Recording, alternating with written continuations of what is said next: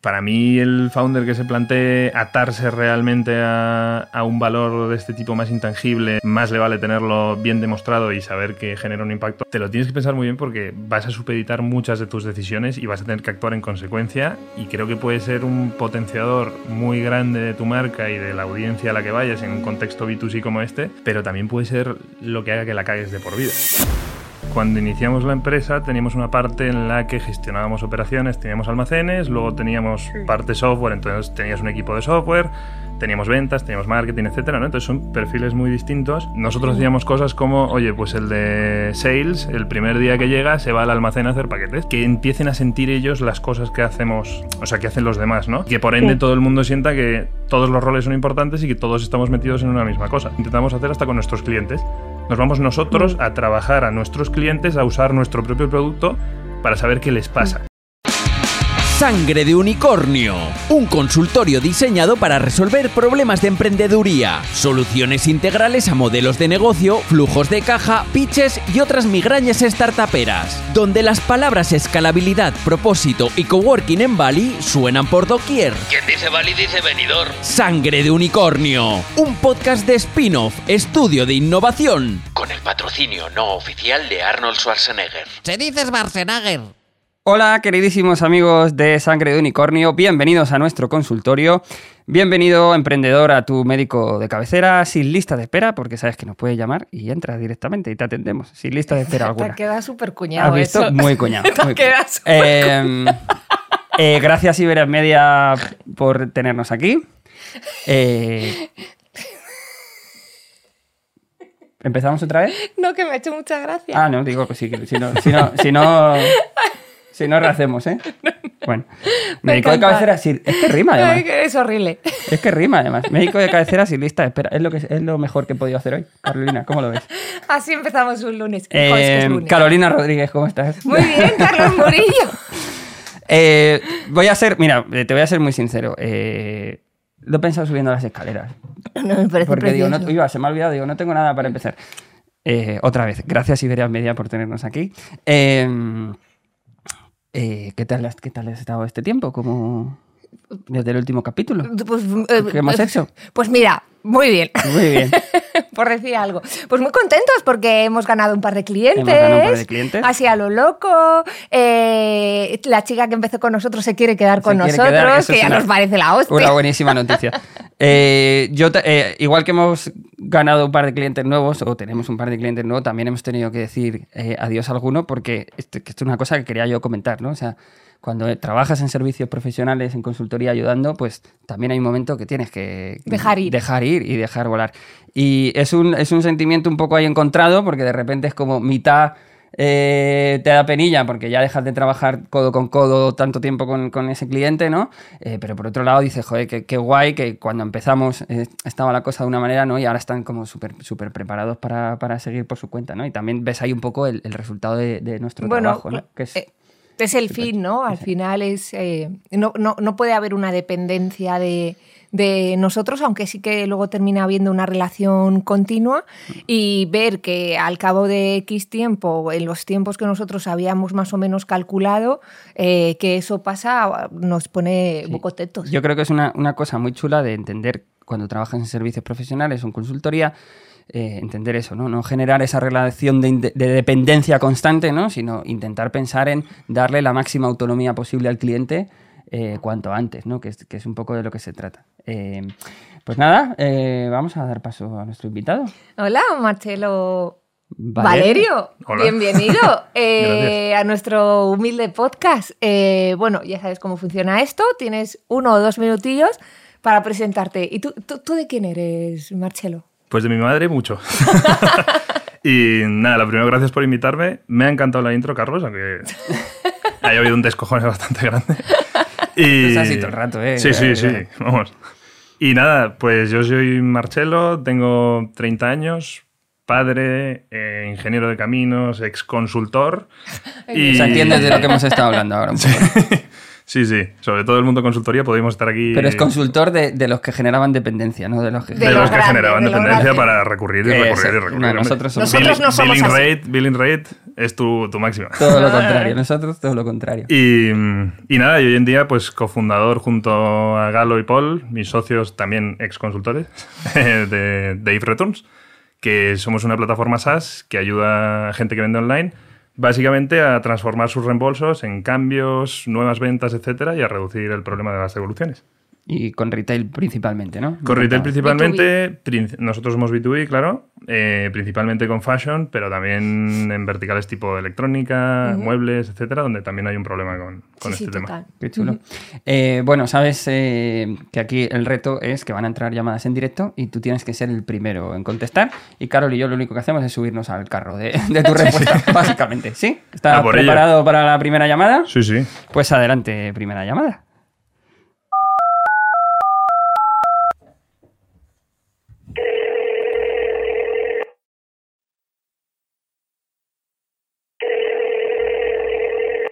Hola. Hola. Hola. ¿Quién eres? Hola, ¿qué tal? Nada, que bueno, yo me llamo Marta y bueno, quería hablar con vosotros porque ahora mismo soy dueña de una empresa de, de calzado. Eh, y bueno, tenemos ya cinco, tien- sí, cinco tiendas y nada, gestionamos por una parte la fábrica de producción y obviamente la oficina central y las tiendas, ¿no? Entonces, bueno, es verdad que yo doy mucha importancia a que el equipo, pues eso, pues esté unido, ¿no? No solamente, o sea, no me refiero a que sean amigos, ¿no? Sino que realmente se entiendan unos a otros, ¿no? Y que estén, digamos, unidos gracias al propósito que, que, que hemos desarrollado a lo largo de, de estos años eh, del propósito de la compañía. Entonces, bueno, yo creo que el de la tienda tiene que saber y entender al de la fábrica, al de la oficina, ¿no? Y bueno, esto, eh, yo a veces, bueno, suelo organizar quedadas, ¿no? Eh, pero bueno, es complicado porque, bueno, al final no estamos todos en la misma comunidad autónoma y, o incluso en la misma ciudad, ¿no? Pero es verdad que yo tengo dudas de, de si realmente estoy creando comunidad, de verdad, o es simplemente pues como iniciativas que no, que no están funcionando. Y me gustaría saber, pues, cómo, cómo podría yo dar forma a una comunidad de empleados eh, fuerte sin que yo tenga que ser como el pegamento continuamente, ¿no? Y que se mantenga a lo largo del tiempo. Muy interesante, Marta. Muchísimas gracias. Marcelo, ¿cómo lo Marcelo, ¿cómo lo ves? Pues mira, nosotros, Marta, en su momento tuvimos un reto similar porque cuando iniciamos la empresa teníamos una parte en la que gestionábamos operaciones, teníamos almacenes, luego teníamos parte software, entonces tenías un equipo de software, teníamos ventas, teníamos marketing, etcétera, ¿no? Entonces son perfiles muy distintos y efectivamente llegado a un punto tienes que intentar hacer que, que todo el mundo se sienta parte de lo mismo y también que haya empatía entre los equipos, ¿no? Porque el de software dice, oye, pues para mí lo más importante es que el código funcione bien, el producto esté guay, pero el del almacén es un tío que está ahí en el almacén y me da igual. Entonces, yo creo que no solo tienes que intentar hacer, digamos, como dices tú, ¿no? Pues quedadas o cosas así, pero como procedimentarlo en la cultura de la empresa, entiéndeme. O sea, nosotros hacíamos cosas como, oye, pues el de sales, el primer día que llega, se va al almacén a hacer paquetes. Eh, Ya, ya, ya. Los de los almacenes se vienen un día también a llamar marcas, aunque sean oportunidades que te parezcan perdidas, pero es como que empiecen a sentir ellos las cosas que hacemos, eh, o sea, que hacen los demás, ¿no? Y que por ende Sí. todo el mundo sienta que todos los roles son importantes y que todos estamos metidos en una misma cosa. Hoy en día que somos una empresa de otro tipo, o sea, muy focalizada en SaaS, lo intentamos hacer hasta con nuestros clientes. Nos vamos nosotros a trabajar a nuestros clientes, a usar nuestro propio producto para saber qué les pasa. Qué potente. Qué ¿Sabes? bien. Y eso lo tienes que Qué intentar meter porque entonces no eres tú que organiza un offsite en el Q4 y nos vamos todos a Guadalajara a la fábrica a comer bollos y, Sí. y tal, sino que, oye, pues el día que entra un SDR nuevo de ventas, o bueno, en vuestro caso, imagínate, entra una dependiente de tienda, pues la lleváis a corporate, la lleváis a la fábrica, igual en la fábrica, pues no sé, participa un rato con el tío que está con, con las telas haciendo lo que tenga que hacer. Pero como que lo metas dentro de la cultura y que sea un, un paso en el que toda tu gente tiene que pasar. Y esto Ya, ya. o sea, evidentemente poco a poco eh, hay muchísimas cosas que, que hacer en una empresa y hay veces que hasta se te olvida meter esto, pero lo mejor es como poner unas, unas normas, procedimentarlo y, y que sea parte de la cultura. Porque al final son roles súper diferentes, súper diferentes. Sí, sí, o sea, sí, una persona que está en tienda no tiene nada que ver con la que está haciendo diseño, eh, con la que está haciendo marketing y con las que está en la fábrica. Has dicho una cosa súper potente que es el tema de la empatía interna. Eh, que siempre estamos como con el discurso de poner al usuario en el centro, que está bien, está fenomenal y que es como se tiene que construir cualquier tipo de servicio ¿no? y cualquier tipo de producto. ¿no? Pero la empatía interna es fundamental. Nosotros nos encontramos muchísimas startups, sobre todo las que tienen una parte de desarrollo tecnológico fuerte, el, ejemplo que has puesto, que en plan ventas y, y producto no, se, no, no, tienen comunicación, el desarrollo tecnológico con desarrollo de producto incluso que están súper cercanos, pues tampoco, ¿no? Un poco ese, ese, choque de intereses en cuanto, en cuanto a la evolución de cada uno, ¿no? Eh, y luego Marta, a mí hay una cosa muy inteligente que, que, que, creo que estás planteando, ¿no? Que es saber, que lo hemos comentado alguna vez, ¿no? Saber cuándo el, el, el líder tiene que quitarse un poco de, en medio, ¿no? También, o sea, no, no tener que ser constantemente el pegamento. Y creo que esta manera también, eh, o esta forma de hacerlo, te va a permitir como generar esos ciertos también embajadores, líderes internos que no sean tú, o referentes también de la cultura. Y lo interesante también es generar eh, conversaciones cualitativas. ¿Qué pasa? Mm. Que de repente, y con el ejemplo que ponía Marcelo es súper evidente, ¿no? Eh, de repente nuestro día a día, si no, se convierte demasiado operativo. Entonces, Marcelo lo que, lo que está poniendo encima de la mesa también con, este intercambio, ¿no? con este job rotation que, plantea, es, poder enriquecer la conversación desde la experiencia, no solo desde la operativa. Porque si no, luego las reuniones del día a día se convierten en, en tú, yo he hecho no sé qué, tú tienes que hacer esto, la tarea no sé cuántos, hemos tenido este problema no sé dónde. Entonces, esa parte, ese punto que dice Marcelo es súper diferencial para enriquecer la conversación interna. Y eso te va a permitir también, eh, como cada vez, desligarte más un poco tú en cuanto al mensaje principal. ¿no? Dicho esto, pues un CEO siempre va a ser el líder espiritual de la startup y, eh, bueno, mm. siempre vas a tener esa parte que, la gente va a acudir a ti independientemente de que la cultura esté muy evolucionada, ¿no? Pero, pero me, me parece mm. muy interesante desde el punto de enriquecer la conversación. No, y luego a, mí lo que me ha gustado de Marcelo, que al final le da importancia a que las relaciones no se pueden hacer con touch points de vez en cuando, porque todos yendo a cenar o de viaje, pues todo es jaja y qué bien, pero realmente luego eh, el que funcione bien una cultura interna es como una relación de pareja, es el día a día, el aguantar las mierdas del otro porque empatizas con el otro y está en un espacio de confianza y ha podido decirlo, o ya sabes cómo es y dices, bueno, tiene otras cosas buenas le puedo compensar esto o puedes o tienes momentos en poderlo decir, porque luego en estos viajes o en estos touch points dudo que uno de los ejercicios sea, bueno, y ahora el día a día, ¿qué pasa con no sé qué, no sé cuántos? Porque luego tampoco, no es que, que aunque se haga, tampoco es el momento, porque el día a día se tiene que trabajar día a día, ¿no? Entonces, yo soy me parece bien estos eh, quedadas de grupo, sobre todo si estáis un poco eh, fuera de en distintas ciudades y tal, eso me parece fenomenal,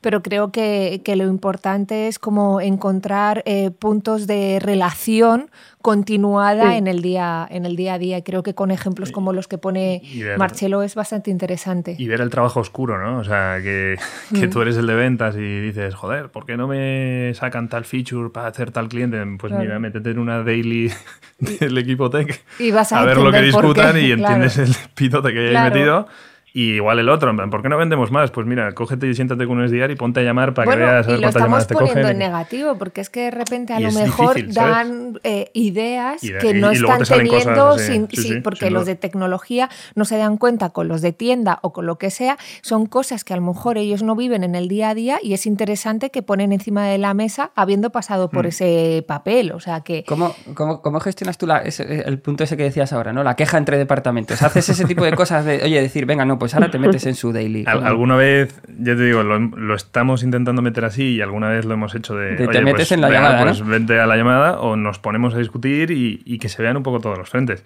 Y en realidad es intentar ser siempre directo y, transparente. Pero eso pasa y va a haber fricción y en cierto modo la fricción también ayuda, ¿eh? o sea, que la gente esté caliente y que tenga Conflicto tensión creativo incluso, ¿no? Conflicto eso, creativo, sí, Eso ayuda sin ninguna duda a empujar. Evidentemente también lo tienes que llevar hasta. Además, cuando, cuando, hay conflicto, y es el creativo, no es el limitante, ¿no? Cuando, cuando hay conflicto al final es porque hay una parte importante del otro lado que se tiene que recoger. Y hasta que no se recoge eh, y no se integra, pues va a seguir eh, sucediendo ese conflicto. Bueno, Marta, espero que te hayamos ayudado eh, y que te quedes con algunos tips para implementar. muchísimas gracias por llamar y por tu tiempo. Nada, muchas gracias a vosotros, ya os iré contando. Gracias Marta, hasta luego. Mira, ahora hay un modelo eh, que es bastante interesante de una cafetería de Nueva York. Lo que ha hecho ha sido repartir eh, el 10% de la empresa entre sus empleados. Entonces, lo que ha terminado desarrollando es un recruitment muy diferente a otras corporaciones para eh, tener esa confianza de, vale, tú te mereces trabajar aquí con estos beneficios. Tienen dos cafeterías y las oficinas y está diluido el 10% de la corporación entre sus empleados. Entonces, eh, así la gente siente suyo. Eh, el proyecto cuando entra. Es un modelo que parece ser que le está funcionando, llevan con, él, con ese modelo casi dos años.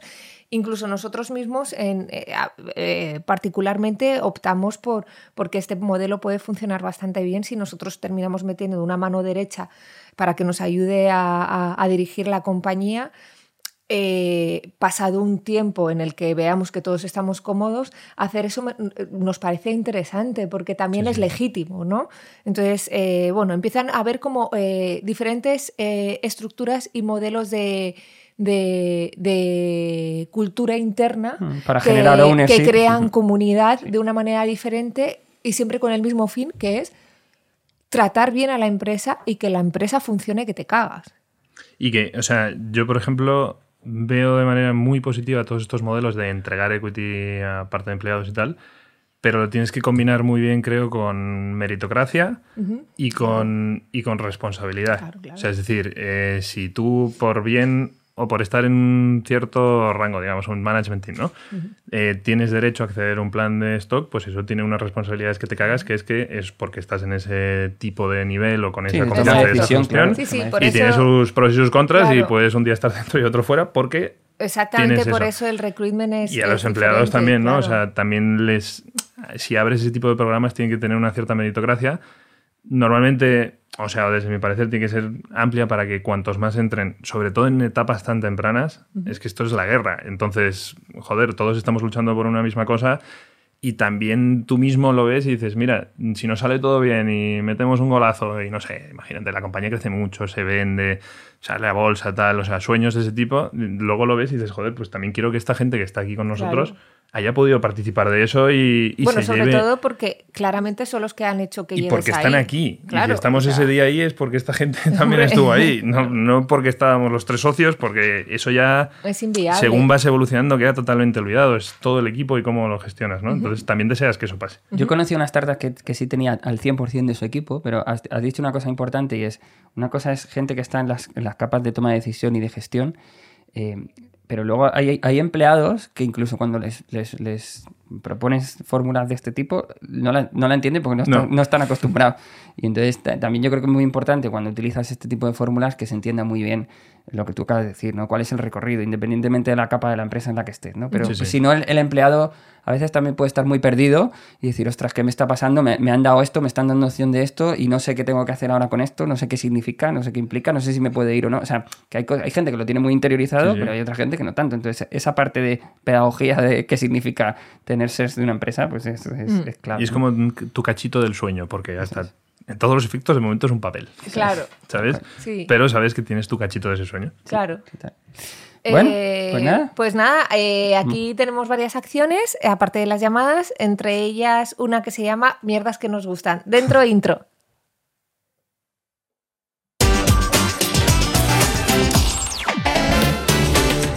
Mierdas que nos gustan.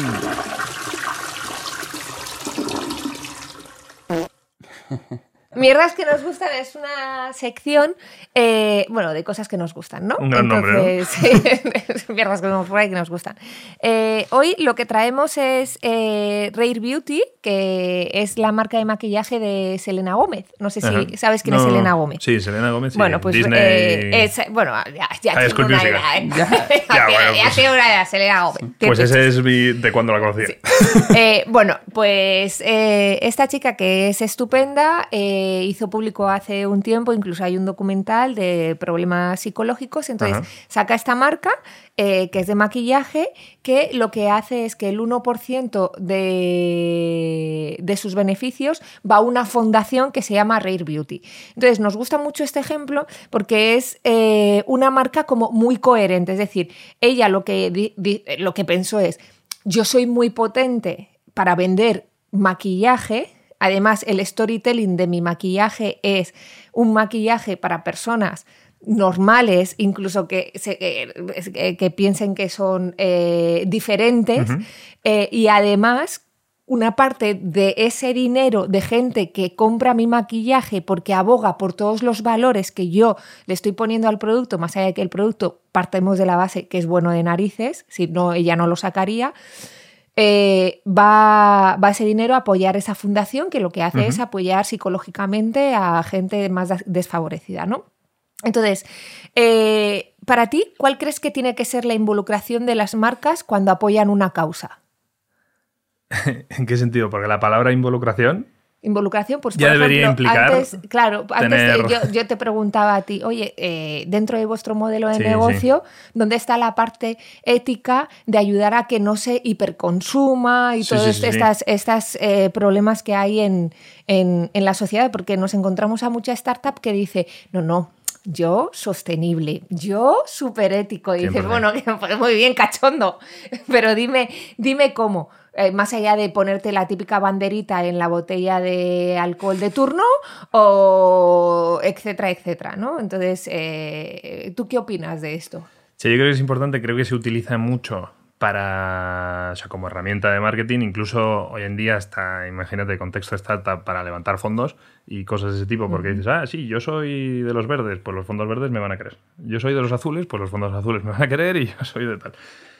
O sea, si tú te involucras con algo, te lo tienes que pensar muy bien porque vas a supeditar muchas de tus decisiones y vas a tener que actuar en consecuencia y creo que puede ser un potenciador muy grande de tu marca y de la audiencia a la que vayas en un contexto B2C como este, pero también puede ser lo que haga que la cagues de por vida.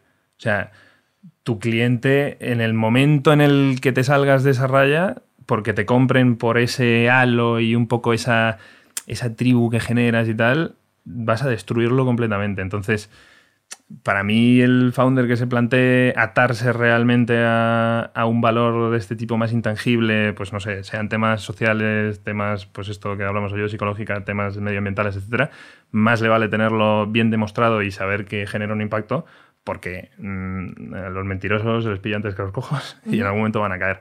Entonces, me parece interesante que salgan marcas así, me parece interesante que lo hagan. La involucración con dinero está bien y seguro hay una causa a la que apoyan, pero también tiene que ver un poco el conjunto de luego cómo hacen las cosas.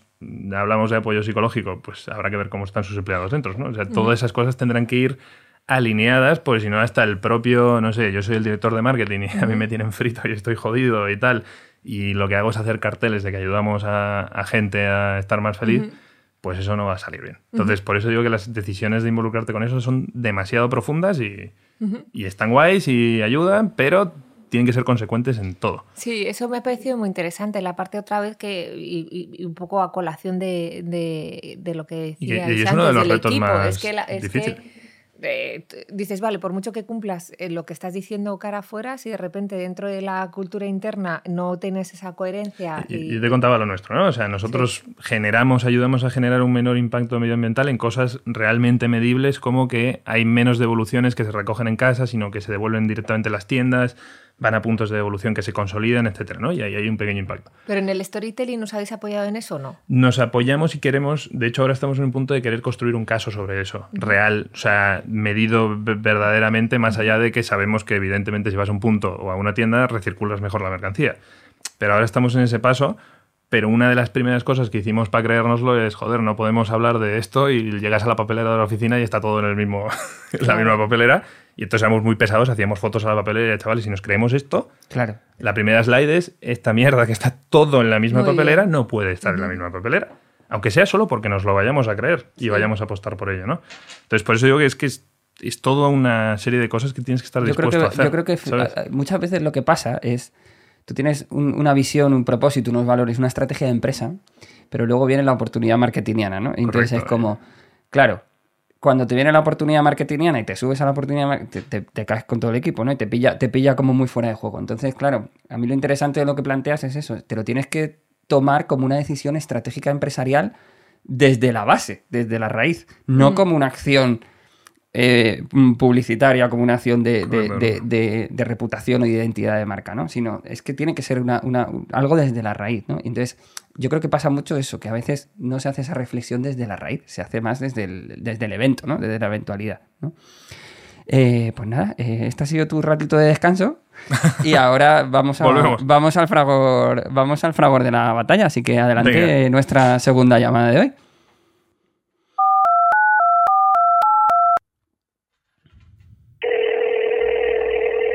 Música de ascensor.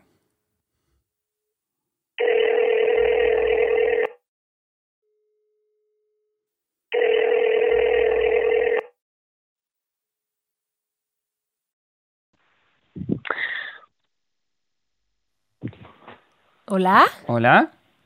Hola, buenos días. Buenos Hola, días. buenos días. ¿Quién eres? ¿Qué tal? Buenos días. Eh, mi nombre es Fernando. ¿Cómo estáis? Hola, Muy Fernando. bien. ¿Qué Cuéntanos.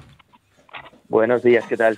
Ah, muchas gracias por, por recibir la llamada. eh, y bueno, voy un poco al grano, que seguro que vais pillados de tiempo. Mirad, eh, tengo un poco de un marrón, como, como bien decís de vez en cuando vosotros, Carlos y Carol.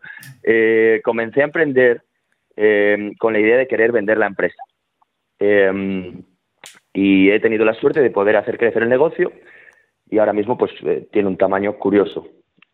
Eh, me están empezando a salir pues eh, novios, novias eh, para comprarme y claro, una cosa es como tenerlo en la cabeza y otra cosa es pues eh, saber hacer lo correcto, ¿no? Eh, la empresa yo la considero ya como parte de mí. Han sido ya muchos años y pensaba que iba a ser más fácil despegarme, sinceramente. Mm, por lo tanto, tengo algunas dudas. ¿Cuándo es el mejor momento para, para vender? Si la empresa nació con ese objetivo. Es un poco mi pregunta. Es, Sí, es sí, un esto- buen marrón, como dices tú. Mucho, sí, sí. Hombre, pero si tienes novias ya es un marrón positivo. Es un ma- sí, sí, es, Sí, o claro. sea, es- es lo que hablábamos antes. Es decir, o sea, querer vender la empresa y no tener quien te la compre, eso sí que es un marrón que te cagas. Este es un marrón un poco más sentimental. A ver, Llevadero. O sea, que, que cuándo es el momento, o sea, depende de muchas cosas. Nosotros, mm, o sea, se me, me vienen muchas ideas a la cabeza, ¿eh? Evidentemente, tu empresa es un poco tu bebé y eso es así y, y es muy difícil muchas veces separar tus sentimientos personales hacia tu empresa eh, de los sentimientos más racionales o más objetivos, ¿no? Nosotros ahí siempre decimos que hay que ser un poco como el Madrid, que Florentino coge y el Madrid es lo más grande del mundo y da igual el jugador que haya, que lo echa por la puerta Ok, y ok. nueva generación. Entonces la empresa es lo primero y eso lo tienes que tener claro y, y ahí lo que tienes que valorar siempre, y es otra cosa que nosotros nos decimos los fundadores internamente, hay tres modelos de negocio, el de tu empresa, el tuyo personal, es decir, que te salgan las cuentas de cuando la vendes y el de tus inversores. Y a veces no están los tres alineados. Entonces, si tú la quieres vender, joder, también tienes que ver a veces por ti mismo de esto me va a salir bien a mí, es un objetivo, sobre todo si la, si la fundaste con la ambición de venderla, ¿no?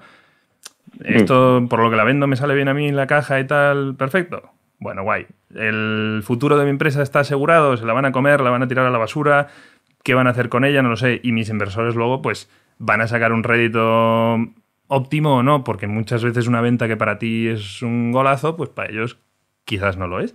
Entonces, que cómo lo haces creo que es muy difícil. Eh, te diría que también tú como fundador y dueño de tu empresa, creo que ahí está bien que, que mires un poco por ti si crees que es un momento óptimo y, y, joder, y, y tus expectativas personales, etcétera, se ven cumplidas y esa empresa, el comprador, crees que le va a dar un buen cariño, deberías tirar por ahí.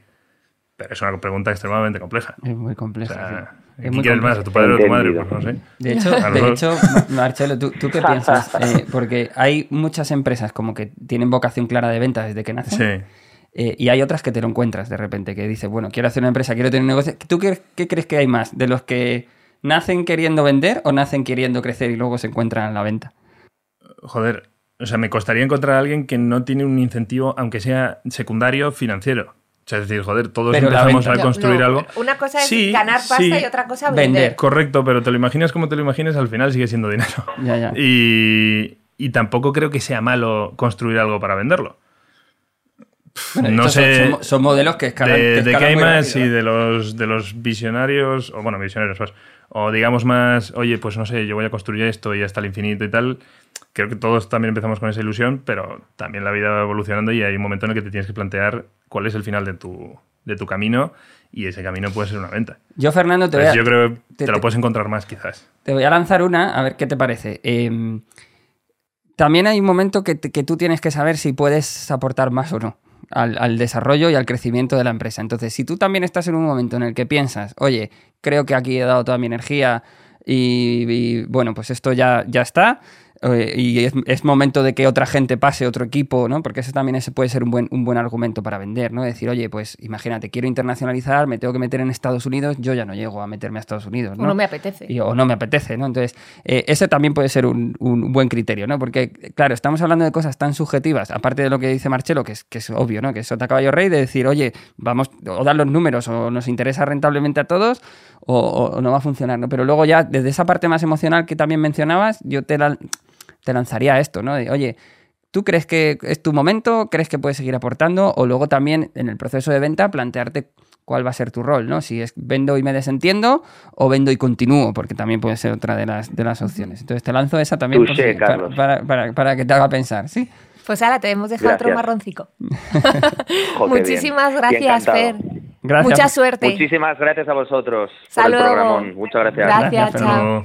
A ver, esto, eh, esta frase es que no paramos de decirla. eh, ser founder no es lo mismo que ser empresario. Y nos estamos Mm. encontrando mogollón de casuísticas con respecto a este tema. Una es esta, oye, eh, quiero vender tal, no sé qué, pero me he encariñado en la empresa, que no pensaba que me iba a encariñar tanto, pero es que, como dice Carlos, es que el siguiente paso es internacionalizar y no me apetece, no me veo ahí, no Cosas tal, que se, no te quedan, quiero. es que se te quedan grandes. Otras que la, la empresa crece, son dos founder y uno tiene perfil más empresario, otro a lo mejor más creativo y se queda por el camino y ya no encuentra su espacio dentro de la empresa. Eh, los propios fondos, Mark, hace un par de programas, o el anterior yo creo que lo decía, o sea, ya analizamos muy, muy, mucho a los SEOs founders para saber si por lo menos uno de ellos va a ser un buen empresario, ¿no? Entonces, eh, de verdad que... eh, si llegáis a un punto de este tipo de cosas, pedid ayuda a vuestros fondos, inversores, consultoras como Spinoff, ahí he metido la cuña. Bien. Pero sí que es verdad que es que, eh, eh, eh, queridos eh, emprendedores, aunque seáis súper buenos hacedores, valientes siendo fundadores, ser empres- empresario es un molocotroco que no todo el mundo está preparado, ni tiene que estarlo, ni tiene que hacerlo. O sea, pero sí que es verdad que si quieres ser empresario, tienes que rodearte de un buen equipo, saber pedir ayuda y saberte eh, colocar en tu sitio cuando llegue el momento. Y eso no es nada fácil. Pero eso es- va a hacer que tu empresa eh, triunfe o por lo menos eh, no ser un stopper dentro de la evolución de tu propia empresa. Y luego hay otra gente que lo tiene clarísimo, ¿no? Que son modelos que están creados directamente para escalar rápido y vender. Ah, bueno. Y esa gente sabe hacer lo que te cagas. Sí, sí, y sí. dices, hostia, es que. lo To the tiene- point. Ya está. Y es Ya como. está. Y sé que en Next. cinco años tengo que llegar aquí, pum, y es como. Y si el no este. llego, me cierro y, y a otra cosa mariposa. A mí ese perfil me, me da mucha risa, me encanta, porque son como robots. Pero te juro que... Pero es interesante, ¿eh? Sí, no, no, no, hay gente que la tiene Joder, meridiana. no es nada fácil, ¿eh? No, no, no es nada. Por eso Sí, son robots, suele- porque y- lo emocional no entra. Claro, Y, también suele, tú sueles ser gente que a lo mejor Sí, ya, sí. ya ha tenido esa primera, ¿sabes? Que suele Sí, ser sí, un, sí. un segundo emprendimiento o algo así. O que eh, tienen un back que dices, es que yo cojo, esto no me funciona, me meto a esto porque son cracks, me levanto otro tanto de dinero y vuelvo a salir a montarme lo mío. Conocemos a un perfil así que somos muy fan de, Somos muy de él y es maravilloso. Eh, luego como líder igual. Eh, pero bueno, eh, bueno, y ahora eh, pasamos a, a nuestra siguiente sección, que es eh, nuestro invitado especialista de hoy, es eh, nuestro especialista en marketing, que es Jaime Bisbal. Bienvenido. Don Jaime, ¿Qué tal? qué bueno verte siempre por aquí, amigo. Qué pelazo, ¿no? Qué pelazo. De hecho, eh, eh, tenemos ahí a John Connor, de chaval, y a Jaime Bisbal. O sea, es una combinación perfecta. Mismo flequillo. John Connor siendo muy, muy niño, que Qué si, mal es- creció ese chico. si ese ¿eh? chaval supiera la que iba, toda la que iba a liar luego después, Sí. eh, se lo había pensado. Pero bueno, eh, don Jaime, eh, bienvenido. Hoy tenemos un reto diferente. Normalmente vienes y nos cuentas tu perrito aquí, Sí. no sé qué, nosotros te... Bueno, siempre nos quedamos fascinados. Pues ahora no. Eh, pero hoy tienes otro reto diferente. Pero nos tenías que contar algo antes. Ah, bueno, sí, voy a, voy a Ah, emprender. bueno, como... Ah, no. bueno. sí, Ah, sí. bueno. Ah, sí. Esto no estaba preparado, ¿no? Bueno. Me alegra que me hagas esa pregunta. Pues sí, eh, he dejado hace poquito la dirección de marketing de BVA. La otra vez que vine era el CMO eh, de BVA y ahora voy a emprender junto con Pablo Castellano, otro, Especialista que tenemos otro aquí. especialista de la casa. No nos lo quites, ¿eh? No, no, no, que va, te que va. Vamos a venir aquí ya en pareja, ya vamos a ser Ah. Pimpinela. Oh, hoy va. ¡Qué bonita! Eh, Claro, claro. Ya tenemos otra sección. Y nada, vamos a intentar ayudar a, a- a startups en temas de comunicación y marketing. Y por mi parte, pues es también una apuesta por tener más tiempo libre, disfrutar más de la vida. Así un modelo que, de un estilo de vida que luego le has metido la capa de qué tipo de Eso trabajo es. te apetecía hacer. Un poco Eso como es. hicimos Como nosotros, la verdad. sí. Bienvenido, claro. bienvenido Eh, al club. Bueno, realmente Spin-off se va a dar la mano con la compañía de ellos porque trabajamos eh, mucho juntos porque hay muchas veces que startups nuestras en las que nosotros hacemos todo el primer proceso de, de negocio, propósito, valores, estrategia de negocio, estrategia de cultura, detectamos el tipo de comunicación o de marketing que necesitan y si vemos que el perfil de Jaime y Pablo es perfecto para ellos, pues les derivamos eh, esos, eh, esos clientes. Así que estamos contentísimos de que esto se haya forjado finalmente y que vea la luz dentro de muy poquito. ¿Podemos decir nombre? eh, o- Goodness prevails. Oh, y pondremos el link en comentarios, seguro. Hombre, claro, hasta Yo es que ya quiero mola. saber más, yo quiero saber Yo ya más. está, ya yo está. leer más. Y Ahí, ya, ya está. Bueno, Jaime, vamos con el reto de hoy, que esto, esta sí que estás, estás Vamos allá. lo que te vayas a encontrar. Eh, hemos recibido una carta. eh, muy fuerte. que- Además, para ti. Además para ti. Qué Pa' romántico Jaime Bisbal. que dice, vamos con ella, dice, eh, hola, me llamo Silvia. Trabajo en el departamento de marketing de una startup. Has visto que tiene sentido, ¿no? Eh, siempre he estado en startups que empezaban y todo nos lo hacíamos nosotros mismos. Eh, ahora tengo un cargo más alto y en una empresa que tiene más dinero para gastar en comunicación. Tengo que elegir una agencia para que nos ayude en los siguientes pasos y no sé cómo elegir a la mejor agencia. También os digo que llevo años guisándomelo y comiéndomelo yo sola por necesidad y creo que eso me sesga a la hora de poder colaborar bien. Eh, es, eh, ¿Cómo puedo hacer la mejor elección del partner? ¿Y cuál es tu mejor consejo para saber colaborar con una agencia creativa? O sea, esto vienen de, de, de todo ellos y ahora tienen que soltar. Así que... Vale, a ver, lo mejor es que nos llame a nosotros, es evidente.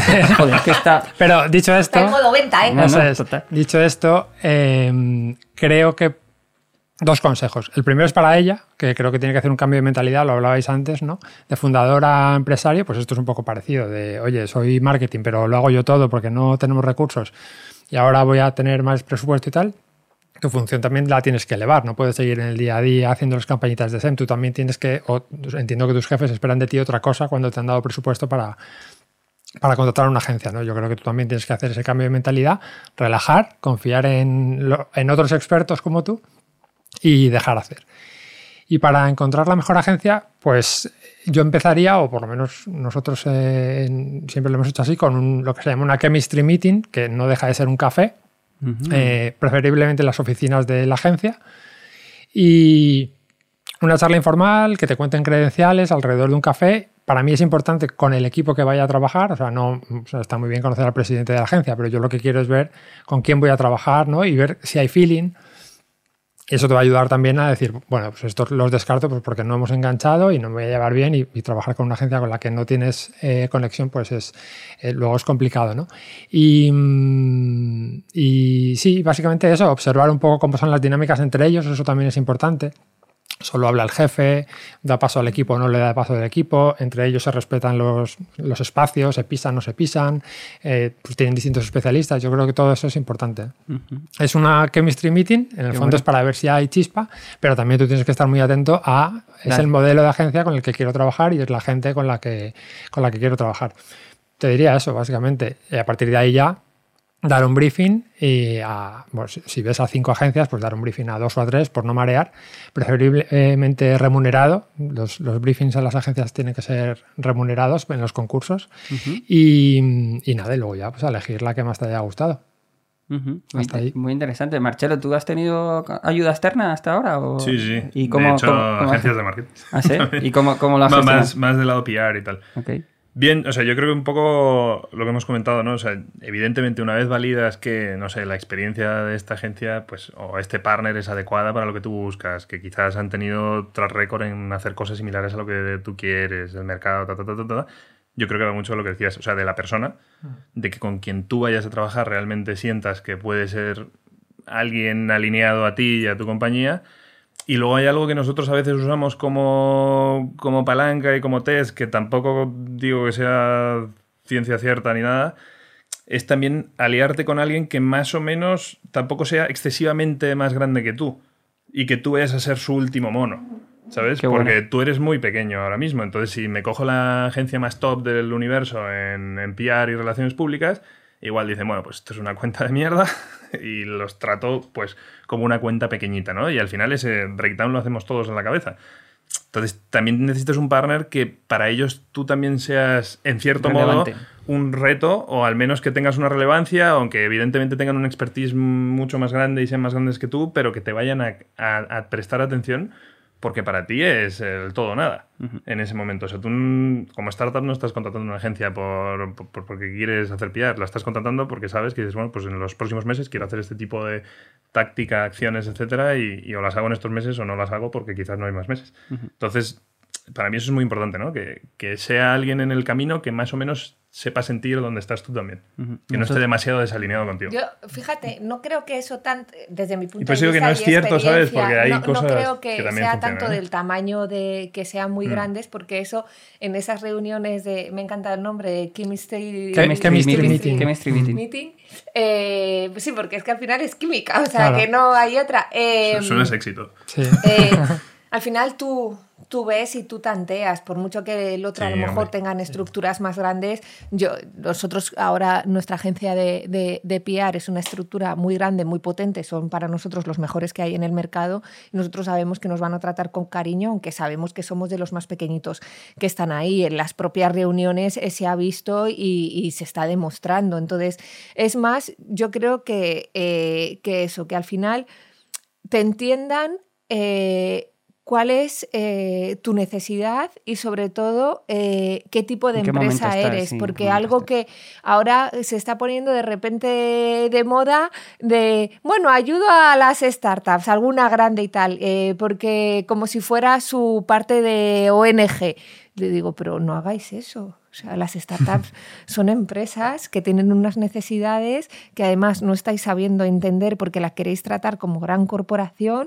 Encima eh, se lo ponéis barato cuando realmente la startup tiene que entender cuánto cuesta eh, el- el- el- la comunicación, el marketing eh, y, y que aparezcan empresas como Goodness está bien porque realmente lo que están es adaptando en tiempos y en, y en equipo eh, para ajustar el dinero y las necesidades de, de- la startup. Entonces, eh, creo que ahora sí que hay como que creo que es por lo que tú decías, las grandes, que sí que ha habido como una pequeña tendencia de que de repente hacían como pequeños ajustes de presupuesto muy, muy baratinchis eh, a startups y, y realmente las trataban Sí, sí. como, bueno, te hago esto pim pam pum O sea, por y eso- bocadillo de atún. No es, no es ciencia cierta, incluso pues dentro de una grande puede ser la persona con la que estás hablando. Igual Mm. es una persona que está en un momento de su carrera que también quiere demostrar cosas, ganar dentro de esa agencia mucho más grande y tú eres como su proyecto que va a catapultar ese éxito para su carrera profesional. O sea, hay muchas variables, pero o sea, lo que es sin duda es la persona con la que tú vayas a tener al lado y que vas a tirar de teléfono y vas a estar con ella y que te genere confianza. Nosotros en O sea, ese eso es punto, basic. en ese punto y el, el chemistry es es- es súper relevante. Estamos muy contentos porque creo que eso es algo que estamos haciendo bien en spin-off, eh, porque los- las, las empresas que vienen a, a contactar con nosotros para trabajar con nosotros vienen mucho más por ahí. Por el chemistry, por decir, oye, es que he visto, oye, vuestra imagen de marca que tenéis, eh, la comunicación, el podcast, Os he escuchado cómo, cómo os comportáis. Y es como, siempre vienen con esto de, hostias, es que hay algo que me ha conectado con vosotros y sé que me podéis ayudar y sé que me vais a entender. Y luego ya nos ponemos a ver cómo y qué hacemos, ¿no? Pero y, sé que me vais a entender. Y otro- sí. Ah, no, eh, bueno, un poco lo que decís es verdad que es es súper relevante. Yo creo que lo de la agencia, a mí me pasa, ¿no? Yo, yo vengo de BVA, de gestionar un presupuesto de marketing de varios millones de euros y ahora de repente pues ayudo a startups que tienen 25.000 euros para todo el 2024 y es como, ostras, Claro. menudo reto, ¿no? Es un cambio Claro, de mentalidad muy grande. Claro. Es un poco lo que, lo que estabais justo diciendo los dos. Y sí, también estoy, estoy de acuerdo. O sea, es verdad que ese pensamiento de ser importante para tu agencia en su cuenta de resultados es muy frecuente, pero yo creo que justo en estas reuniones de conocerse te das cuenta, ¿no? De, joder, esta gente se ha volcado, se ha preparado el pitch.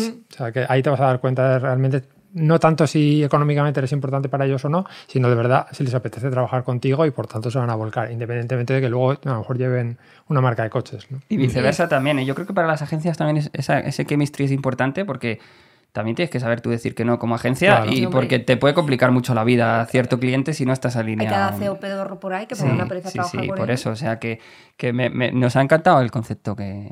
que Y luego quiero hacer un pequeño apunte que también esto para las startups es, como dice Jaime, a veces vuestro presupuesto son 25.000 para todo el año, pero hay muchas veces que eh, si queréis contar con los mejores y de repente necesitáis que sea 30.000 y realmente podéis, pero no tal, o sea, el otro día eh, me dicen, oye, ¿me puedes pasar eh, el mejor estudio de, de Visual Brand de, para hacer que saco una empresa, le quiero dar mucha importancia y tal? ¿Cuánto tienes? Pues seis. Yo digo, "Pero, pues entonces te voy a dar el mejor de seis. Claro. Eh, si quieres el mejor, que fue con el que nosotros hicimos, que para nosotros son los mejores, que es Relaja el Coco, que él ha venido de especialista aquí a- al podcast, Pablo Galeano. ya te digo que no es eso. O sea, pero eh, es decir, si quieres el mejor de seis, ten en la mente que lo que tú vas a, es a por el mejor de seis. Si quieres el mejor, no, no es No seis. seis. Es eh, probablemente el doble. Eh, y más. entonces, o más, sí.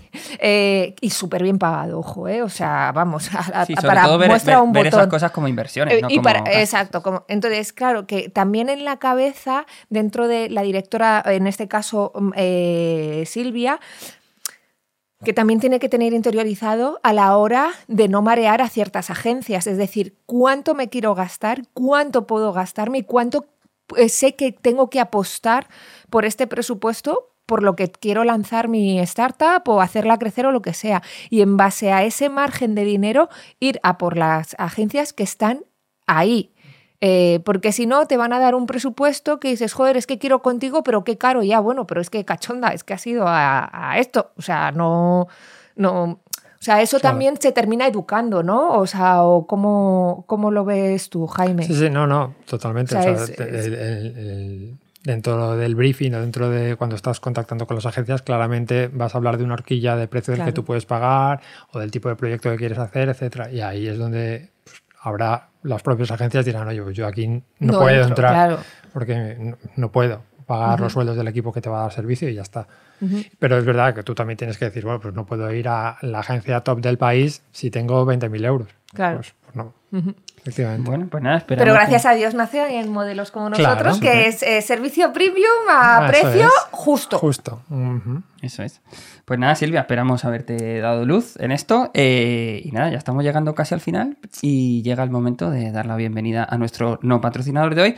Que los escuchantes mm, mm, y los que nos estén viendo, pues dirán, ¿qué hacen estos dos con Pues ahora todo el programa aquí con un delantal? Con un delantal. que parecemos una pero no, engaña. Eh, no va de comida esto. No. Eh, Eh, cuña, vamos con ella.